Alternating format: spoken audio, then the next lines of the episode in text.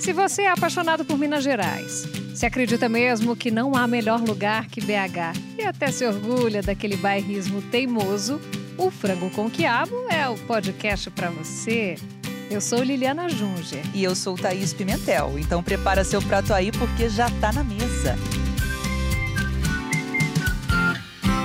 Hoje a gente está recebendo uma das artistas mais inquietas, se assim a gente pode chamá-la, né? Uhum. Da dramaturgia nacional. Ela chega questionando, sacudindo, derrubando muro, sempre em busca das perguntas mais difíceis, aquelas cabeludas, sabe? e das respostas mais perturbadoras, né, Thaís? É isso aí. Atriz, escritora, dramaturga, cineasta, maravilhosa Grace uh! passou com a gente. Tudo bom, Grace? Bem-vinda. Tudo bem, gente. Prazer estar com vocês aqui. Nossa, que maravilha. prazer, prazer é nosso, né? A gente tá até aqui, assim, suando, Demais. de nervoso, né? Nossa, um pouco. Porque Grace, gente, ela faz tudo e a gente estava até perguntando como que ela é... consegue encaixar tudo em 24 horas. Nossa, é, responda isso para a gente. Você consegue dormir, Grace? Tá, tá é. até com sono, tá tomando um cafezinho ali para dar uma eu durmo muito bem, eu durmo muito bem. Eu, assim, basicamente eu não consigo encaixar, né, nas 24 horas. Uhum. Sempre fica faltando coisa, né? Tem que ter ajuda. É um pouco por aí, mas durmo muito bem bem, sim. Olha aí. Grace, você nasceu aqui em Minas Gerais. Você é de Belo Horizonte? Sou de Belo Horizonte. Peraí, não. Vamos fazer uma, uma, pausa nessa. Opa. De Belo Horizonte? Belo Horizonte, assim, mas tem um lugar antes de Belo Horizonte, não tem? Não, na verdade, hum. Sabe que eu até vi outro dia que está no Wikipedia e eu vi que tem um erro, assim, eu, na verdade, a minha família, ah. ela, ela é de Pirapora. Ah. E, mas eu sou a única, a única que nasceu em Belo Horizonte mesmo. Hum. Então, eu sou super daqui. E, na verdade, daqui, eu tô falando daqui, tô falando de São Paulo, mas já me imaginando em Belo Horizonte, né? Uhum. E, é, eu sou de Belo Horizonte, então, assim, a minha, a minha família tem um histórico de, digamos, ir descendo na caminhada, porque minha mãe era baiana, é baiana, e meu pai é mineiro, e de alguma forma eles se conheceram nesse norte de Minas, é, ali próximo da Bahia, e foram descendo, descendo, até a família se estabelecer em Belo Horizonte. E, e eu nasci aqui. E foi lá para o Alípio de Melo? Sim, é, eu nasci no bairro Padre Eustáquio. Uhum. Inclusive, estudei um tempo, a, a minha, minha, praticamente a grande a parte da minha vida escolar inteira no, no colégio que tem ali no bairro Padre Eustáquio. Minha família também ficou muito tempo ali no colégio, no, no bairro. E, e depois que a gente foi, na verdade para o bairro Jardim Confidência. Normalmente eu falo Olívio de Melo, que é um bairro um pouco mais conhecido da região noroeste, mas é um bairro que fica entre o Padre Eustáquio e o Olívio de Melo. Essa região noroeste foi é, o, o, espaço assim em que tinha sempre uh, a escola, a casa, então eu sempre estive por ali. Tanto é que alguns artistas também que têm espaços ou casas por ali, é, eu acompanhei durante muito tempo, assim, Olha só. nesse espaço ali. Uhum. Então já era um espaço meio boêmio, vamos dizer assim, por causa da, dos artistas que estavam circulando, ou era já uma, uma, coisa mais parecida com cidade de interior, né? Porque ali tem muita casa, galera brincando na rua ainda, né? Como é que foi isso para você na sua infância? É, eu acho que tem, eu acho que é uma, é uma certa periferia, né, de Belo uhum. Horizonte ali. E não, eu não, não, não vivi uma boemia ali, não. Acho que para mim está muito mais ligada a, a, a, um espaço afetivo, de intimidade, de infância, adolescência, por ali. Mas me lembro, por exemplo, é, via muito há muitos anos atrás, eu tenho 43 anos, eu via muitos atrás, eu vi o Jacques Antunes andando muito por ali, a oh. Cida Falabella, que foi, que, que é uma grande artista, que é, também artista, né? E ela também tem esse espaço ali, né, do, do, uh, do a, a, a, ZAP 18 ali, que é na região noroeste também. É, e hoje tem outros lugares ali, tem o centro cultural também da região, tem uma série de coisas que acontecem por ali. Uhum. E você tem Belo Horizonte, assim, com um carinho especial? Porque hoje você não é mais daqui, né? Você é do mundo e abraçou aí várias linguagens e várias línguas. Mas BH ainda tem uma coisinha assim no seu coração, um carinho especial, hein?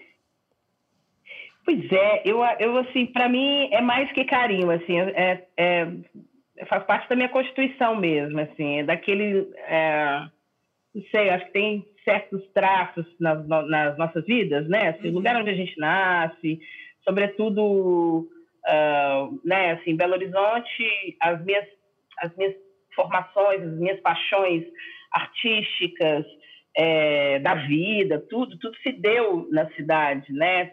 Então, assim, é, é essa sensação de que é o meu chão mesmo. Então, eu nem sei falar, nem sei falar se é carinho, amor, raiva, é, é, ódio, paixão extrema, é porque é tudo ao mesmo tempo, é algo que me constitui profundamente, é meu jeito de ser, é o meu jeito de me relacionar, é minha é, é o meu jeito de reagir ao mundo. Então, é uma questão, existe uma questão cultural que eu estou é, é, é, mergulhada nela, né, que tem a ver, sim, com o fato de ser Belo Horizontine mineira. É, e, e, o que o que é então assim quase não é minha opção assim o que é minha opção é como lidar com isso né e eu tenho é, uma eu sempre opto por ah, por tentar entender mesmo, por exemplo, nas coisas que eu faço enquanto artista, a dimensão poética disso, né? A, expressão, né? As coisas que são específicas pelo fato de eu ter nascido em Belo Horizonte, em Minas Gerais, né? Assim, tem é, então assim o que, o que eu acho que eu posso optar é não fugir e, e, e, né, e, e sempre me lembrar assim, né, assim, dessa de onde eu sou, né, do que me constitui. Uhum. E é isso que eu faço, claro. E como é que foi a sua história com o teatro, né? Como é que você começou toda essa trajetória? Como é que esse bichinho, né, uhum. te picou? Do palco, né? Como é que aconteceu na sua vida, Grace? Olha, é, a minha família, assim, eu tenho seis irmãos. É, a minha família não existe ninguém que trabalha profissionalmente é, com a arte, mas existe uma, uma, uma, sensibilidade muito grande às expressões artísticas. Então, sempre tinha um violãozinho, sempre tinha uma, é, uma música que não estava na onda necessariamente, sabe? Uma, uma música é, que não estava fazendo, é, sabe? Não estava na no onda, rádio. mas era algo que meus irmãos tinham cavucado em tal lugar, comprado vinil e tal. É, sempre teve, é, lembro dos, uh, é, de frases, de poemas vidrados no, no quarto da minha irmã adolescente. Uhum. Então, assim, sempre houve, de fato, uma sensibilidade e um conhecimento artístico da minha casa. Uhum. Apesar de ninguém trabalhar com isso. Nossa. E, então, acho que, de alguma forma, é, eu tenho a ver com isso, né? Isso, essa esse meu desejo por né, estar vivendo artisticamente tem a ver com isso. E, é, e aí aconteceu ali, perto dos 13 anos, que, que, de, que eu comecei a fazer cursos de teatro amadores. É, e aí, em seguida, e aí, desde os 13 anos, desde que eu comecei a fazer esses cursos, eu não parei mais. Aí entrei no curso profissionalizante, depois é, enfim, fui entrando e fui é, entrando em grupos, em companhias. Fui e, se jogar. E não, não, não mais, exatamente. Uhum. Até surgiu o espanca, né? Deve, é. Queria saber por que o teatro. Eu realmente não sei exatamente, eu acho que tem... Uh, tem uma, uma questão que, de fato, ela é muito conhecida no teatro, né? O teatro é um, é um é, um, é uma coisa que você coloca o seu corpo em evidência. Então, ele tem a ver com a expressão, tem a ver com o modo mais evidente como a gente se comunica com as pessoas, ou, ou mesmo quando não se comunica, como a gente se expressa, né? Como a gente expressa o que a gente é e tal. E, de fato, eu sempre fui uma, uma figura, sempre uma figura. figura. Eu era uma criança figura mesmo. Assim, e, e... Então, assim, de alguma. Então, eu, eu, eu era bem. É, sei, não, não conversava com todo mundo, tinha lá minha timidez, tinha minhas. É, era, era muito séria, eu acho que preocupava, de alguma forma, a minha família, sobretudo é, minha mãe, minha irmã, sempre estavam ali de olho em mim. E eu não sei porque eu sempre gostei, sempre gostei dessa. É, eu me lembro da primeira vez que eu assisti uma peça de teatro, minha irmã me levou, foi no Francisco Nunes, e era uma peça infantil, e tinha praticamente quatro pessoas na plateia. Gente. E contando comigo e minha irmã. Ah, pelo menos tinha quatro. pai dos é. atores, né, talvez. E eu amei, eu amei. Eu não sei se eu amei a peça, eu não me lembro nem que peça era, sendo sincera, sincera mas eu gostei. Mesmo não, não julguei, por exemplo, o fato de não ter ninguém, nem pensei sobre isso. Uhum. Eu pensar tempos depois, mas eu me lembro, a imagem que, que eu capturo foi do teatro inteiro, não foi da peça só, da história que estava rolando. Foi é, de mim sentada ali, da minha irmã, das pessoas ali, do silêncio que a gente tinha que fazer, da luz que apagou, da então de alguma forma esses códigos e essa essa, essa ah, esse rito, né? Esse uhum. ritual, né? Que é um ritual de ir ao teatro, um ritual mais convencional de ir ao teatro, né? É, isso é o que eu me lembro. Olha só. É, e isso ficou bem guardado. E fiquei um pouco com, com isso latejando né, no meu pensamento. E aí juntou isso com um pouco um incentivo mesmo, um pouco, não um super incentivo da família, para ver se eu ficava menos segura. Olha aí. Vai, menina, vai lá, pelo amor de Deus, né? Faz alguma vai coisa. Vai lá, de Deus, alguém dá um jeito dessa menina, essa menina tem que falar alguma coisa menina é muito esquisita. Mas o teatro acaba sendo muito isso, né? Ajuda para muita gente. É muita caso, gente que tem uma timidez é, ou um tipo, sei lá, que fica um mais pouco mais isolado. Né? O teatro parece. Transforma. É, é, né? Que solta um pouco o freio de é. mão, né?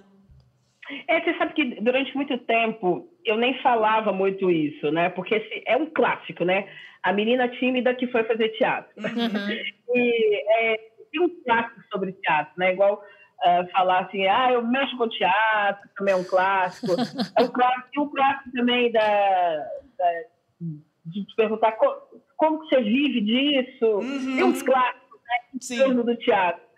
E aí, eu fiquei muito tempo sem falar isso, é, para não ser um pouco para não alimentar o, o, a mesma relação que as pessoas que não fazem teatro têm com teatro. Mas é muito verdade. Assim, era uma, uma pessoa muito tímida e chata. E, na verdade, assim, o que eu vejo hoje, e acho inclusive com os movimentos, até políticos do mundo, dos, dos últimos tempos, assim, de fato, assim, o repertório que, que, o teatro cria e pode criar na vida de uma pessoa, é, independe do fato dela querer ser atriz ou não. Né? Eu acho que a gente vive numa sociedade é, que se relaciona, né? Que o nosso corpo, né? Assim, a gente é uma, uma sociedade que o nosso corpo está é em evidência e ele cada vez mais, né? Numa arena é, tensa, né? Uma arena social, assim, sempre muito tensa, né? Viver é muito difícil, né? Quanto, quanto é, em relação a como como estar, né? Como pensar a nossa presença do mundo, né? É, como pensar na nossa presença de mulheres no mundo, como pensar na nossa presença, sei lá, de, de como mineiros no mundo, como, enfim, mil associações possíveis. Né? Uhum. E, e, de fato, o teatro é o que estuda a presença, a presença do corpo em sociedade, em relação a outro corpo, né? O público é outro corpo. Então, essa, essa história de fazer teatro, assim, é, é de fato, um, cria de fato um repertório muito saudável para as pessoas de um modo geral, mesmo as extrovertidas uhum. ou tímidas, porque ela te obriga a pensar no corpo do outro, te obriga a relacionar e, portanto, ela te obriga a, a, a, a é, ela faz com que você crie um repertório ético, né, para como se relacionar, uhum. né? Quando, quando você faz uma peça, você pensa antes como o público vai entrar, né? Você pensa antes como articular a sua história, né? Vou contar aquela história, você pensa como fazer é, para que é, eu, eu estabeleça uma comunicação, eu tente uma comunicação público. Você pensa o tempo todo, você é obrigada a isso. E, ao mesmo tempo, você pensa na sua presença, no seu corpo, você estuda sobre isso. Existem técnicas para você entender mecanismos do seu corpo estar presente. Então, talvez o teatro esteja muito próximo da maior metáfora que temos na vida, que é existir, uhum. né? que é essa nossa busca diária por entender como não deixar que a rotina nos deixe é, é, vagando né, por nossos desejos, mas lembrar o tempo todo assim, da nossa presença na vida, o quanto a nossa presença exige engajamento, né? Assim, como é, estar esforço, presente na vida, né? Mesmo repetindo todo dia é, coisas muito parecidas. É, isso a, a, inteligência artificial não vai conseguir trabalhar nesse campo aí, né?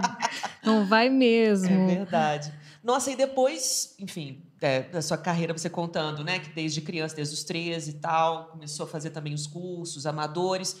Veio o Teatro Espanca e veio por Elise. É que tem coisa que espanca, mas espanca doce. É por isso que eu peço. Cuidado com o que planta no mundo. Cuidado com o que toca. Com a capacidade que a gente tem de se envolver com as coisas. Não adianta fingir que não sente. Gente sente tudo. Por Elise, que foi uma peça. Olha, eu acho assim, eu, eu já vi duas vezes por Elise, vou é confessar para você, porque é, forte, é, é, né? é, é, muito forte. E é uma coisa muito legal, porque, tipo, é uma, uma obra feita fora do eixão, digamos assim, né? Que a gente tem aquela coisa de São Paulo e Rio muito potentes e tal. Algumas coisas acabam saindo um pouco dali, né? A gente vê um pouco do teatro da Bahia, o teatro de Pernambuco, o próprio Curitiba. E Belo Horizonte, eu acho que acabou entrando com com o pé na porta nessa história da nova dramaturgia. Como que Por Elise apareceu para você? Como é que você desenvolveu essa peça toda, Grace? Que é muito legal, uma mulher, mulher preta, enfim, vindo de uma periferia aqui de Belo Horizonte, acabou construindo essa peça que ela é emblemática e ela acaba abrindo né, um, um novo paradigma da, da, dramaturgia aqui em BH. E outras portas para muitos artistas, Exatamente, né? Exatamente, que vieram nesse bonde, né? Sim, é... Olha, o Por Elise foi assim, quando eu, eu fiz esse curso de, de teatro que tem, que é, uh, que é, um curso técnico profissionalizante antigo, que tem é, em BH, que se chama Cefarte, uhum. me formei lá. E assim que eu saí desse curso, eu uh, comecei a me envolver com uma série de projetos na cidade, uh, que vinham de lugares diferentes ali. Tinha um centro cultural... Uh, é, o Centro Cultural Belo Horizonte, que hoje é o, o, é, o Centro de Referência da Moda, se não me engano, uhum. é, que tinha alguns projetos desenvolvidos pelo Garrocho, de, de performance, é, tinha, e tinha também outros, outros lugares, outros, é, tinha o próprio Galpão Sinioto, como Galpão Sinioto, que é um centro cultural é, do Grupo Galpão, que tinham vários projetos lá dentro também, e sempre então, eu me envolvi, entrei em muitos pequenos projetos, uhum. projetos que me permitissem errar e experimentar. Eu, enquanto uma, uma atriz, uma pessoa que estava começando a experimentar coisas novas. É, então, eu, na época, é, eu, assim que eu saí do, do, do, do eu entrei em alguns grupos de teatro, depois uh, entrei no grupo que estava em formação, que chamava Companhia Clara de Teatro, dirigida pelo Anderson Aníbal, e nessa companhia uh, existia um. Uh, esse diretor sempre trabalhava com, com, uma, com uma dramaturgia autoral, sabe? Então,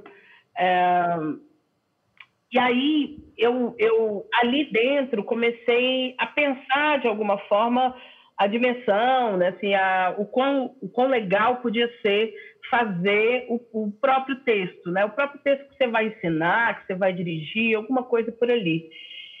É, então, essa experiência foi importante para isso, assim, para entender como, uh, como era possível, sabe? Como era possível escrever seu próprio texto. Uh, bom, uh, aí existia um festival, como ainda existe, Festival de Cenas Curtas, é, que acontece dentro do grupo do, do Centro Cultural do grupo, grupo Galpão, né, do Galpão Cine. E eu convidei algumas pessoas que eu conhecia na época de Belo Horizonte para a gente fazer uma cena curta que era o Por Elise. É, e aí eu convidei, assim, é, acho que eram o quê? Comigo, cinco, eram mais outros quatro atores, outros quatro grandes atrizes e atores, assim, e a gente se reuniu e foi criar essa cena curta para apresentar no festival.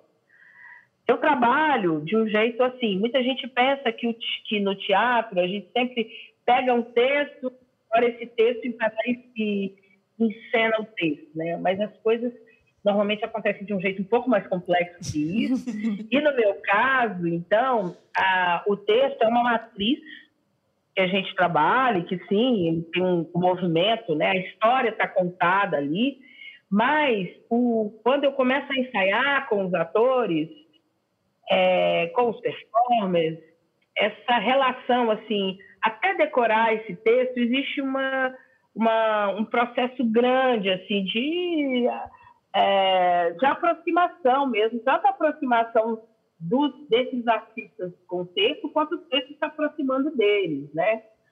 É, e aí, nesse processo, existe um, ah, existe uma série de técnicas e de modos de fazer com que as coisas se confundam tanto que a gente nem sabe de onde nasceu, do corpo ou do texto, sabe? É, é, um, é, um, é uma coisa que é, a gente que, que de um teatro dito contemporâneo faz muito, e do teatro mais antigo também. Isso é bem comum no teatro. E aí a gente se juntou, aí eu dirigi o Por Elise, eu também estava em cena, a gente fez essa cena curta, e no dia de, de apresentar, no dia dessa apresentação, foi um dos momentos engraçados, mais, é, mais encantadores, assim, que eu já tive é, na na minha vida teatral, assim, porque, de alguma forma, estávamos ali, é, não sei, estávamos ali experimentando coisas com muita liberdade, né? E, mas sem muito imaginar que isso teria, reverberaria do jeito que reverberou. Então, uh, foi muito bonito, assim, no final, coisas, é, sei, de alguma forma, as pessoas no final dessa cena curta, só que 15 minutos, as pessoas é, estavam muito transformadas de alguma forma, sabe? É, é, ou chorando muito, ou querendo muito falar, ou, ou, ou querendo conversar para entender, ou, ou seja, alguma coisa tinha acontecido. É um pouco aquela relação que a gente tem com, sabe, com uma paixão. Uhum. Você fala, alguma coisa aconteceu, alguma coisa me atravessou, atravessou a gente, tem alguma coisa acontecendo aí. E aí, é, aí então, essa cena curta, já chamando por Elise, foi que gerou o grupo Espanca, porque a gente se juntou e falou, poxa, isso foi legal demais, vamos transformar essa cena curta num espetáculo. E é, a gente tinha tido uma resposta tão positiva, mas tão positiva, isso nos excitou. A gente ficou tão excitado e a gente estava tão afim de fazer coisas, mais coisas, que a gente formou um grupo. Uhum. E aí daí nasceu o grupo Espanca. O nome Espanca vem, inclusive, do texto do Por Elis. Tem uma frase que é uma frase muito repetida, que na vida tem coisa que nos espanca, mas nos espanca docemente. E, e, e aí a gente formou o grupo, a gente é, transformou a peça pequena, aí eu, eu, eu né, fiz o texto texto que era curto ser um texto mais alongado. E, e aí, de novo, a gente foi para a sala de ensaio, é, e além de nós, nós cinco, a gente também começou a chamar pessoas que já estruturavam, já nos ajudavam a nos estruturar enquanto grupo. Então, uh, produtora, sabe, preparadora corporal, vocal. Então, foi se juntando um monte de gente ali já numa perspectiva de criar uma estrutura para uma companhia teatral. E aí é, a gente fez, estreamos o, o, o Por Elise, a gente fez uma pré-estreia em Belo Horizonte, mas oficialmente a gente estreou a peça Por Elise no Festival de Curitiba, uhum. e os festivais de teatro, de alguma forma, eles têm essa, ela é essa espécie de, de, de mostragem, né, de amostra do que está rolando por aí, que as pessoas estão falando, e aí a gente estreou e foi de novo uma uma, muitas críticas falando e muitas coisas. Então, a gente que não tinha saído tanto de Belo Horizonte antes, a gente ali, esses, esses sobretudo esses cinco é, atrizes e atores, a gente, hum, de repente, se viu nas capas dos jornais, nas, propaganda mesmo, das revistas. Então, e aí a gente começou a circular muito a partir dessa peça, muito, muito mesmo. É, e eu tinha 23 anos. É, essa peça teve uma circulação muito grande, ela ganhou muitos prêmios.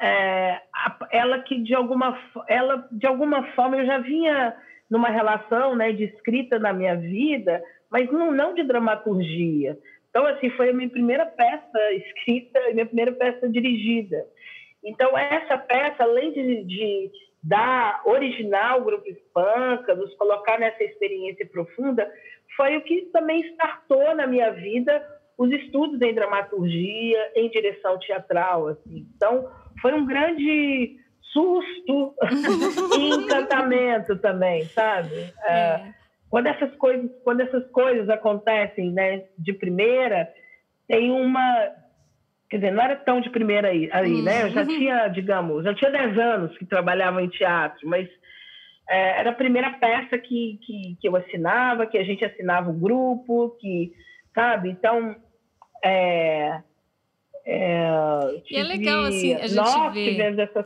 essa, essa, essa sorte também, né?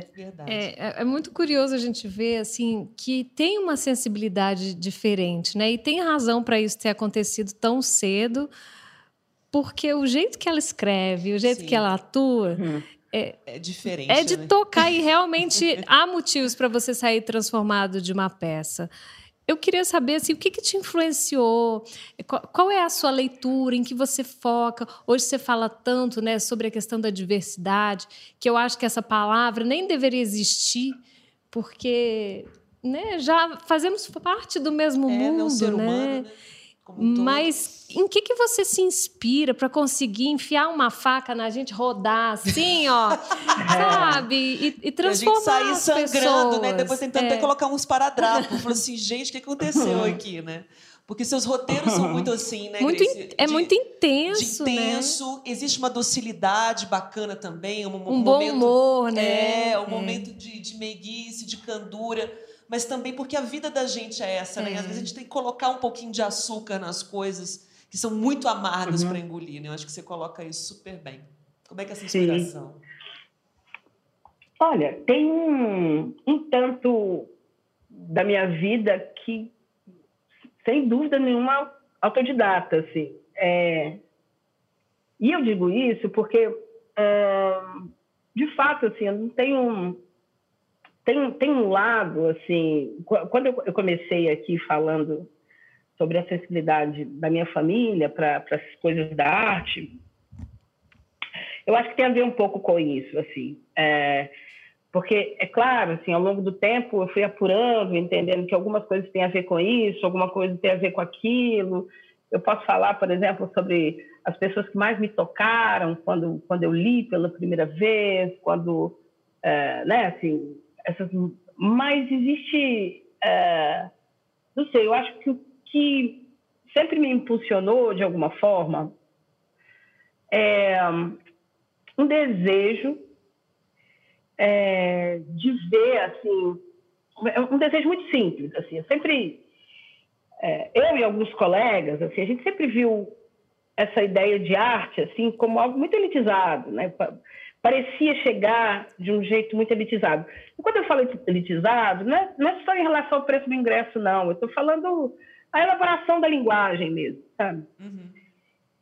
E eu acho que sempre existiu dentro de mim, e isso tem a ver com, essa, com o que eu falei no início da minha família, um desejo de, é, de evidenciar, sabe, a, a, as manifestações artísticas, sei lá, uma peça de teatro, um filme que você faça e tudo, com o universo, no, no universo que eu venho, da, do, do, brasileiro, do Brasil, né, da brasileira comum, digamos assim, da brasileira que não trabalha com arte, sabe? Sempre, sempre também houve dentro assim de mim um desejo de, de, de pensar é, na arte não como um segmento profissional, mas como uma manifestação cotidiana, sabe? É, das nossas vidas, assim. Então, um desejo de aproximação e de desmistificação do que é arte, assim, sabe? Então, de alguma coisa, de alguma forma tem a ver com isso que eu falei no início. Então, assim, ninguém da minha casa trabalhava artisticamente, é, profissionalmente.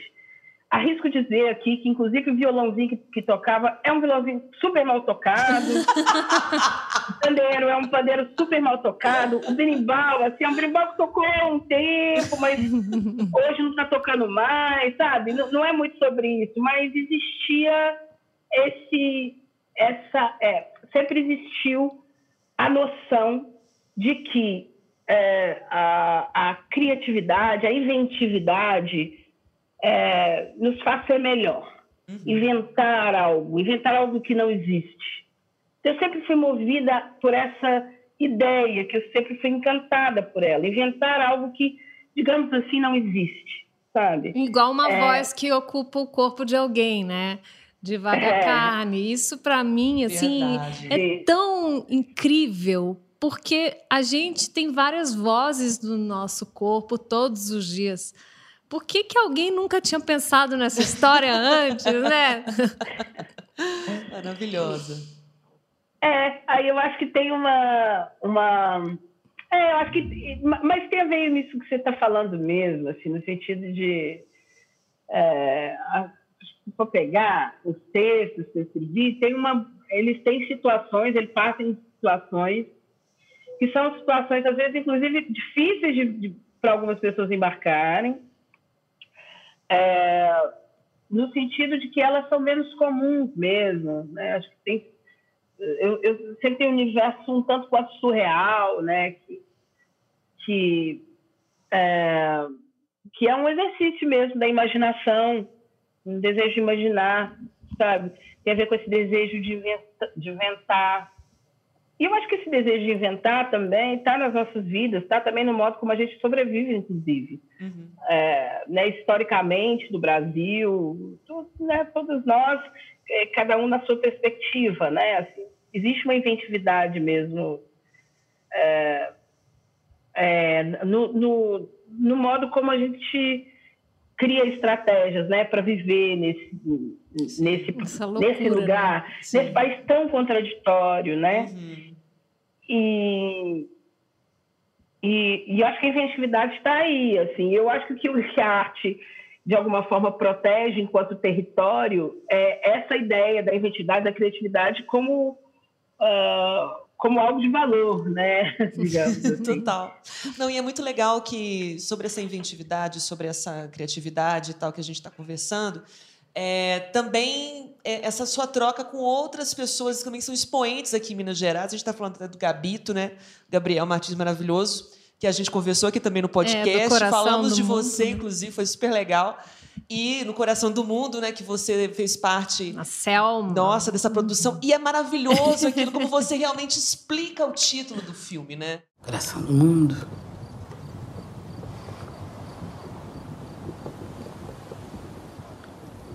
Próximo lugar.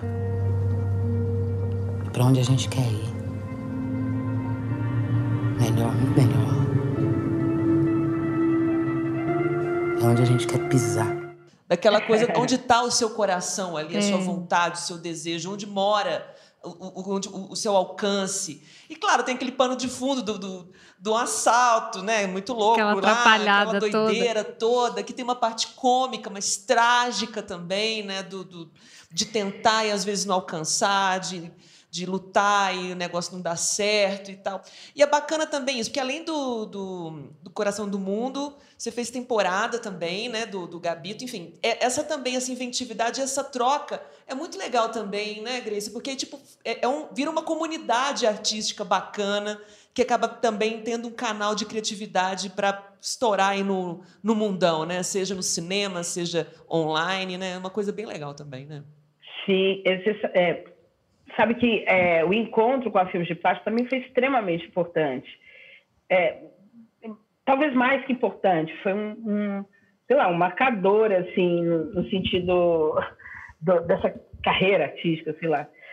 É, porque eu me lembro que eu tinha vindo, inclusive, de uma atuação de um outro filme em outro lugar, um filme super tenso de ser feito e tal.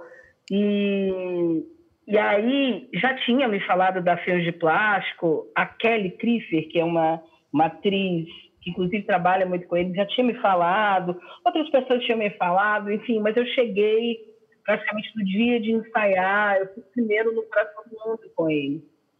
E é, primeiro cheguei já para fazer uma era uma locação ou uma, uma base de produção que era muito perto Uhum. É, e além de ser perto da casa da minha mãe, portanto da minha casa de infância, as pessoas que estavam ali envolvidas no, no filme eram pessoas que também eram daquele espaço territorial ali, daquela da, daqueles bairros Os moradores da região, Isso né? pode parecer Oi? Os moradores ali da região também botaram a mão na massa. É. Os moradores da região estavam trabalhando no filme, uhum. né? E isso pode parecer um detalhe, mas não, isso é definitivo, ainda mais quando se fala em cinema. Quem é que faz cinema né, é. no Brasil? Quem é que faz cinema em Minas? Né? Assim, a gente sabe de, de, de uma série de outros projetos também hoje, mas é, é muito difícil acessar esses lugares, né? Definitivamente. E uh, os moradores estavam trabalhando, e aí eu conversei com o Gabito, e aí eu conversei com o Maurílio, conversei com o André, e uh, essa sensação de que eles poderiam ser meus colegas que estudaram no colégio do bairro, ela é indescritível. E ela é indescritível não só é, porque é muito legal trabalhar com pessoas parecidas. É muito mais do que isso. É porque muitos, por exemplo, eu é, é, é, no cinema não tinha trabalhado com pessoas que vinham dos lugares que eu vim na minha infância até então. Então, era uma sensação de que eu não tinha que me adaptar a nada. É uma sensação de que eu não estava é, quase assim performando para um universo artístico, uma sensação que já existia em mim até então sabe? É uma sensação de que o lugar não era mais locação. Você estava em casa ali, né? Exatamente, era um lugar de intimidade. Eu poderia estar à vontade uhum. e estar à vontade para algumas pessoas é, e cada um sabe na sua perspectiva do que eu estou falando, assim, mas estar à vontade é muito difícil às vezes. Sim. É, às vezes é quase impossível. Então eu é, desde o primeiro momento é, eu quase não acreditava que eu poderia estar daquele jeito, naquele espaço e filmando com aquele lugar. Então, eu aprendi muito com a Filmes de Plástico. Assim. Em três projetos que eu fiz com eles, é, eu sou extremamente agradecida por poder conviver, assim, e obviamente não só porque ah, é uma galera legal, nova, não, assim, é porque é uma galera que sabe muito, sabe muito de cinema, tecnicamente, é estrategista, monta uma, uma equipe maravilhosa, consegue criar sets e tal. E é claro que eu estou falando aqui, a gente fala filmes de plástica produtora, mas existem ali é, quatro pessoas extremamente diferentes e que trabalham de formas extremamente diferentes. Né? É que esse primeiro projeto eles estavam meio juntos ali, né, o, no coração do mundo, que foi dirigido pelo Maurílio, pelo Gabito e tinha também o olhar ali, assistência do, do, do André, né? Então e com o Tiago produzindo. Então, é, para mim foi um momento que me lembrou quando é, eu estava criando por Elise com o, o, os meninos do Espanca, com os outros atores do Espanca.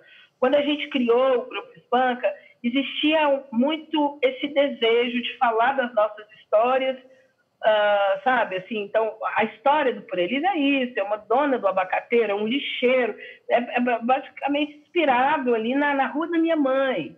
Então, assim, é, onde a gente ia criando é, junto a partir dos, das referências das nossas vidas, nesse lugar, nesses lugares que nós ali tínhamos nascido, né? Uhum. E, e quando eu cheguei, assim, mas nunca tinha imaginado o cinema até então assim, acessível. Era uma miragem para mim. Então, eu estava ali começando a fazer, aí eu tinha feito um filme que, que tinha, é, enfim, que, que, também foi um filme de primeira, que de primeira eu já ganhei um monte de prêmio, eu já fiquei muito assustada. Ela é danada. Vamos arrumar uma coisa pra gente é fazer com ela, Thaís. Só pra Aí gente beliscar é... um prêmio, né, Liliana? Nossa Senhora. aí eu falei, que é isso, que é isso, isso é possível, isso é possível. E aí eu chego no, no, no ali no, na, conversar com o Gabi e pensar sobre personagens. Então, quando a gente conversava com personagens, nossas referências eram, digamos, arquétipos ou tipos, né? Digamos assim, tipos dos, daqueles bairros, ou seja, tipos do nosso universo íntimo, sabe? E, e, e, e esses personagens tinham, tinham histórias reais, tinham amavam, odiavam, eles não eram, né, eles, eles não cumpriam esse papel de ser só um pano de fundo para é, para é, dramas burgueses. Não, eles, eles, por si só, eram complexos e humanos e construíam histórias dentro do cinema, colocações é, que poderiam ser casos muito próximos a, a, a, do meu universo. Então, essa, de novo, essa possibilidade de aproximar e, e, e fazer da arte uma expressão nossa mesmo, no sentido mais profundo da palavra, me encantou super assim quando encontrei com, com a filmes de plástico e me, me mudou bastante os meus desejos em relação ao cinema. É, bastante, assim. É, agora... É, sem dúvida nenhuma, eu entendi que eu não precisava me relacionar como uma grande miragem, onde eu teria que me adaptar, mas, de novo, como teatro, seria possível me aproximar da, da, da, estrutura cinematográfica e me apropriar dela. Vamos falar um pouquinho, Grace, sobre sob pressão, né? Que uhum. foi uma coisa assim avassaladora, é, né? Eu é, acho é um, que é um trabalho super premiado também internacionalmente, uhum. né? Muito bacana que também traz essa questão social muito em evidência, né? A questão da saúde pública.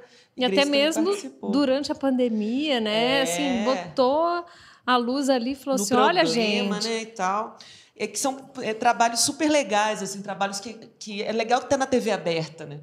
Que é legal tá para as pessoas assistirem, elas não precisam ter um stream, elas não precisam ter uma TV a cabo e tal, para mostrar que essa realidade existe, existe também a coisa de você é, se espelhar nessa realidade que é dura, mas também mostrar aquilo que a gente está falando, né? A docilidade, enfim, da, da que, que, somos todos muito múltiplos, né? Tanto a coisa do amargo e do doce, a gente fica se misturando aí e tal. E você entrou, embarcou nesse projeto super bacana também, né? É, Sob Pressão foi uma das, das primeiras é, participações na TV que eu, é, que eu topei fazer, fazer parte, porque o projeto, eu também acho o projeto muito legal, eu gosto muito das atuações no, no Sob Pressão, eu gosto do roteiro, eu acho que tem uma, um jeito ali de, de, é, de fazer essa, essa, essa, essa, né, essa série série de plantão médico, né, que é um, um clássico também nas séries, né, e, que tem essas características né, assim, de tensão, de dramas misturados, né, a, a, questão médica. Eu acho que ali é feito de um jeito muito.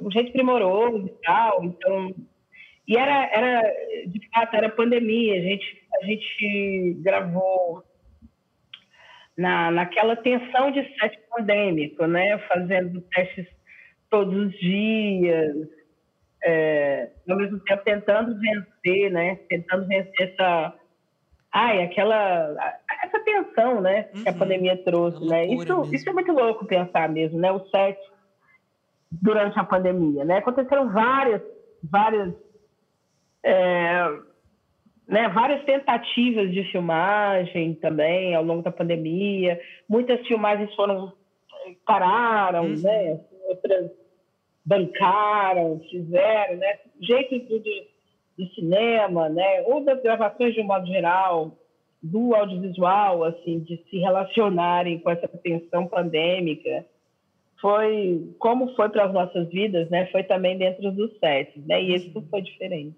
Nossa. Agora tem um negócio que me incomodou, assim, hum. daquele incômodo que eu acho que foi proposital. É, de, de de botar o dedão. Porque eu tenho um filho pequeno e tal, e aí quando você bota histórias impossíveis, aquilo é praticamente impossível mesmo, né? De a gente aceitar, de conviver e de dá um mal-estar só de ver a chamada. Eu lembro de Do, a primeira vez que eu vi a chamada, uhum. de, é, Histórias Impossíveis, Grace participou aí na Globo, né? Foi uhum, na época do Dia da Mulher.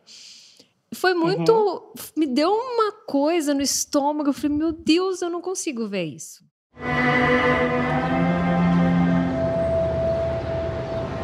Fica tranquilo. Pode confiar. que era uma história de uma, é, uma empregada doméstica, né, que tem uma relação lá com a patroa. Aí é, é, nem, a gente nem tá dando spoiler, não, porque isso estava na propaganda é. mesmo, né? Mas eu é, é que, a, que vai lá segurar uma escada, aí a, a, empregada fica com medo, não segura, por favor, a escada e tal, beleza, não, estou aqui, estou segurando. Aí o filho chora, a mãe larga a escada, enfim, aí acontece. A cena. É a Poxa, cena. Grace, aí minha filha, você mata, mata a gente. É, o Histórias Impossíveis, eu fui é, autora, né? No, é, o, o, não fui como atriz. É um uhum. projeto que a gente começou, eu, a Renata Martins e a Jaqueline Souza.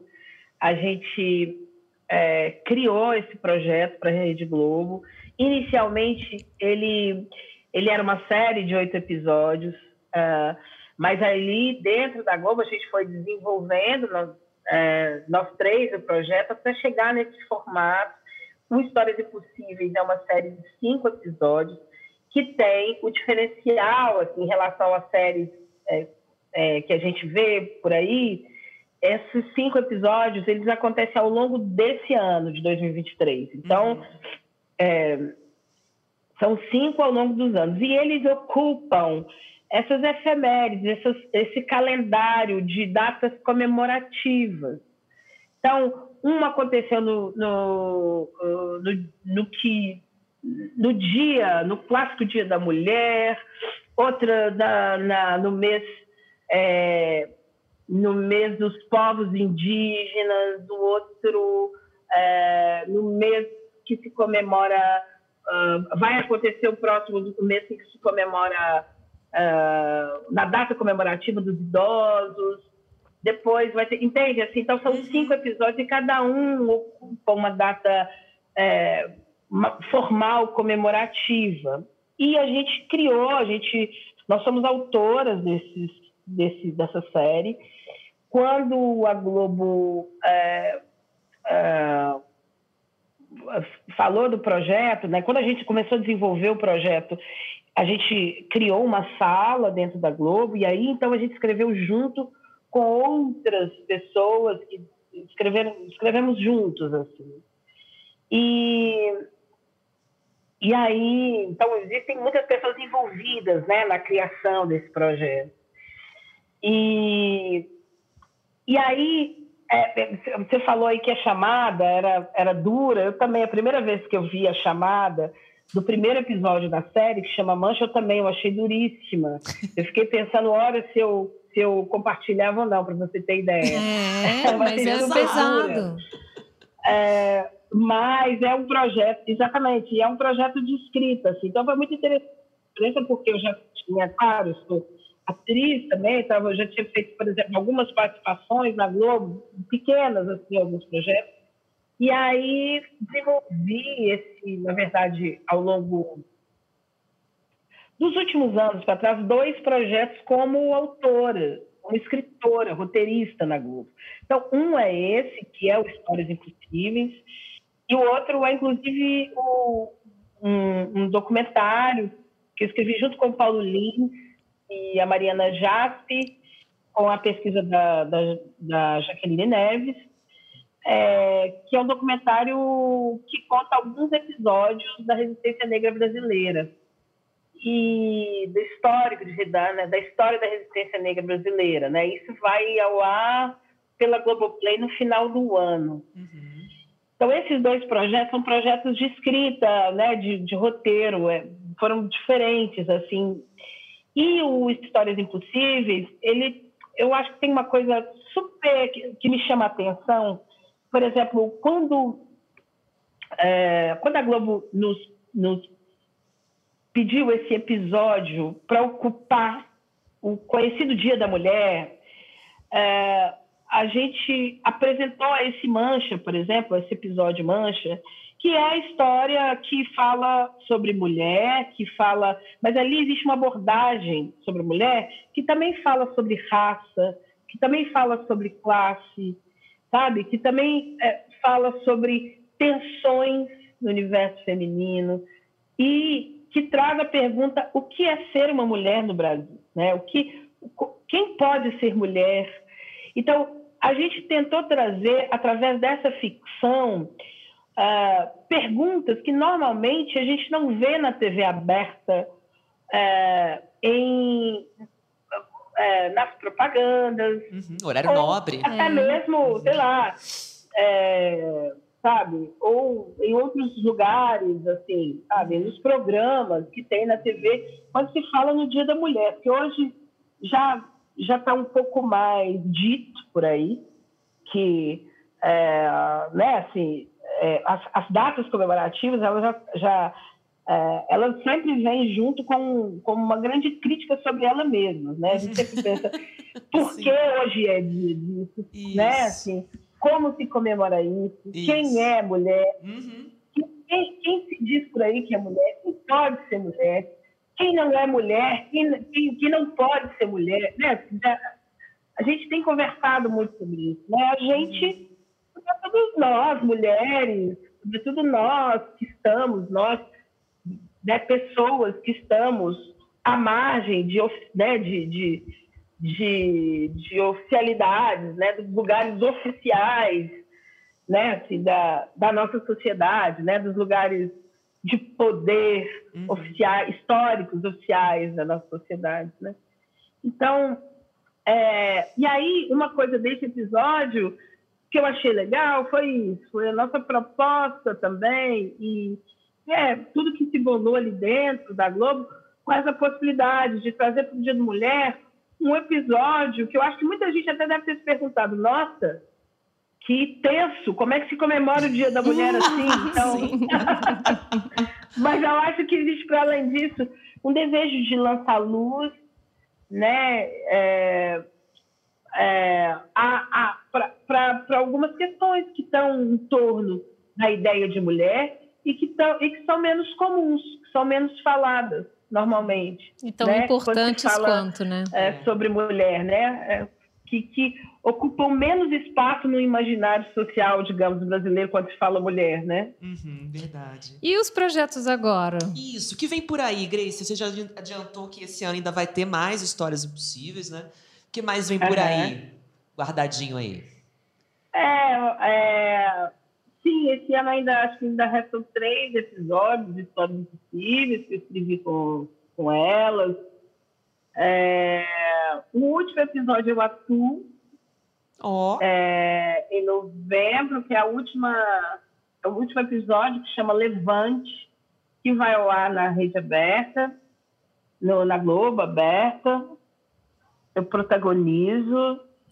É, vai também esse uh, que eu escrevi junto com o Paulo Lins, a Mariana Jaffe e a Jaqueline Souza, a Jaqueline Neves, é, esse documentário que vai ao ar também em novembro pela Globoplay, que chama Resistência Negra.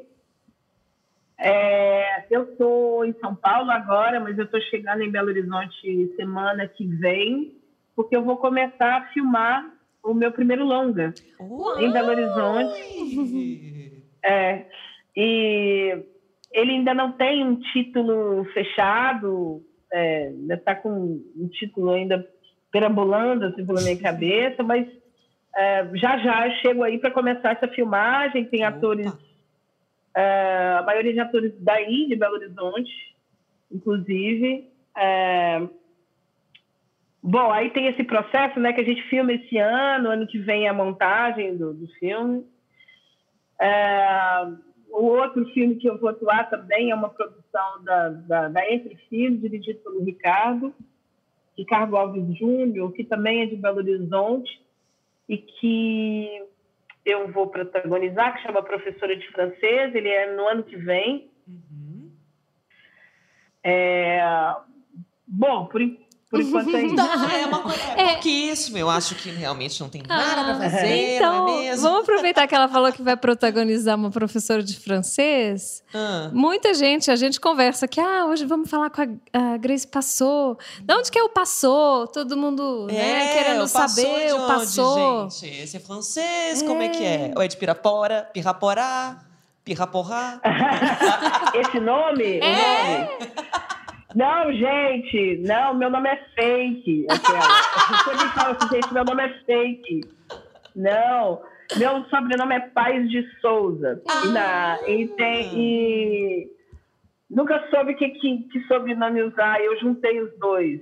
É uma coisa super comum, assim, entre quando você está começando assim, a atuar, de alguma forma você fundir né, seus sobrenomes. Eu fundi e deu esse passou, porque tem gente que acha que é francês, tem gente que acha que é passageiro mesmo, né? Passou por aí, já arrasando. E hoje eu já ouvi até uma pessoa aqui falando assim: ah, achei que era Grace Passo. Não. Que a pessoa não viu que tinha um, um acento, acento. Minha gente. Mas Fique pronto, ligado. desvendamos o mistério. Maravilhosa. Grace, quero agradecer muito o seu Obrigada tempinho na sua agenda aí, super agitada para falar com a gente aqui no Franco com Quiabo. Muito sucesso para você, a gente segue acompanhando. Depois conta pra pra gente quando tiver título, seu filme, por favor. Pra é. gente divulgar, bonitinho, bem legal. É Grace, obrigada, tá? Um prazer, uma honra, Obrigada, na verdade, gente. estar com você. Uma felicidade conversar com você. Obrigada. O podcast Frango com Quiabo é produzido e apresentado por Liliana Junger e Thaís Pimentel. Edição: Breno Amorim e Francis Bastos. Coordenação: Leonardo Fiuza.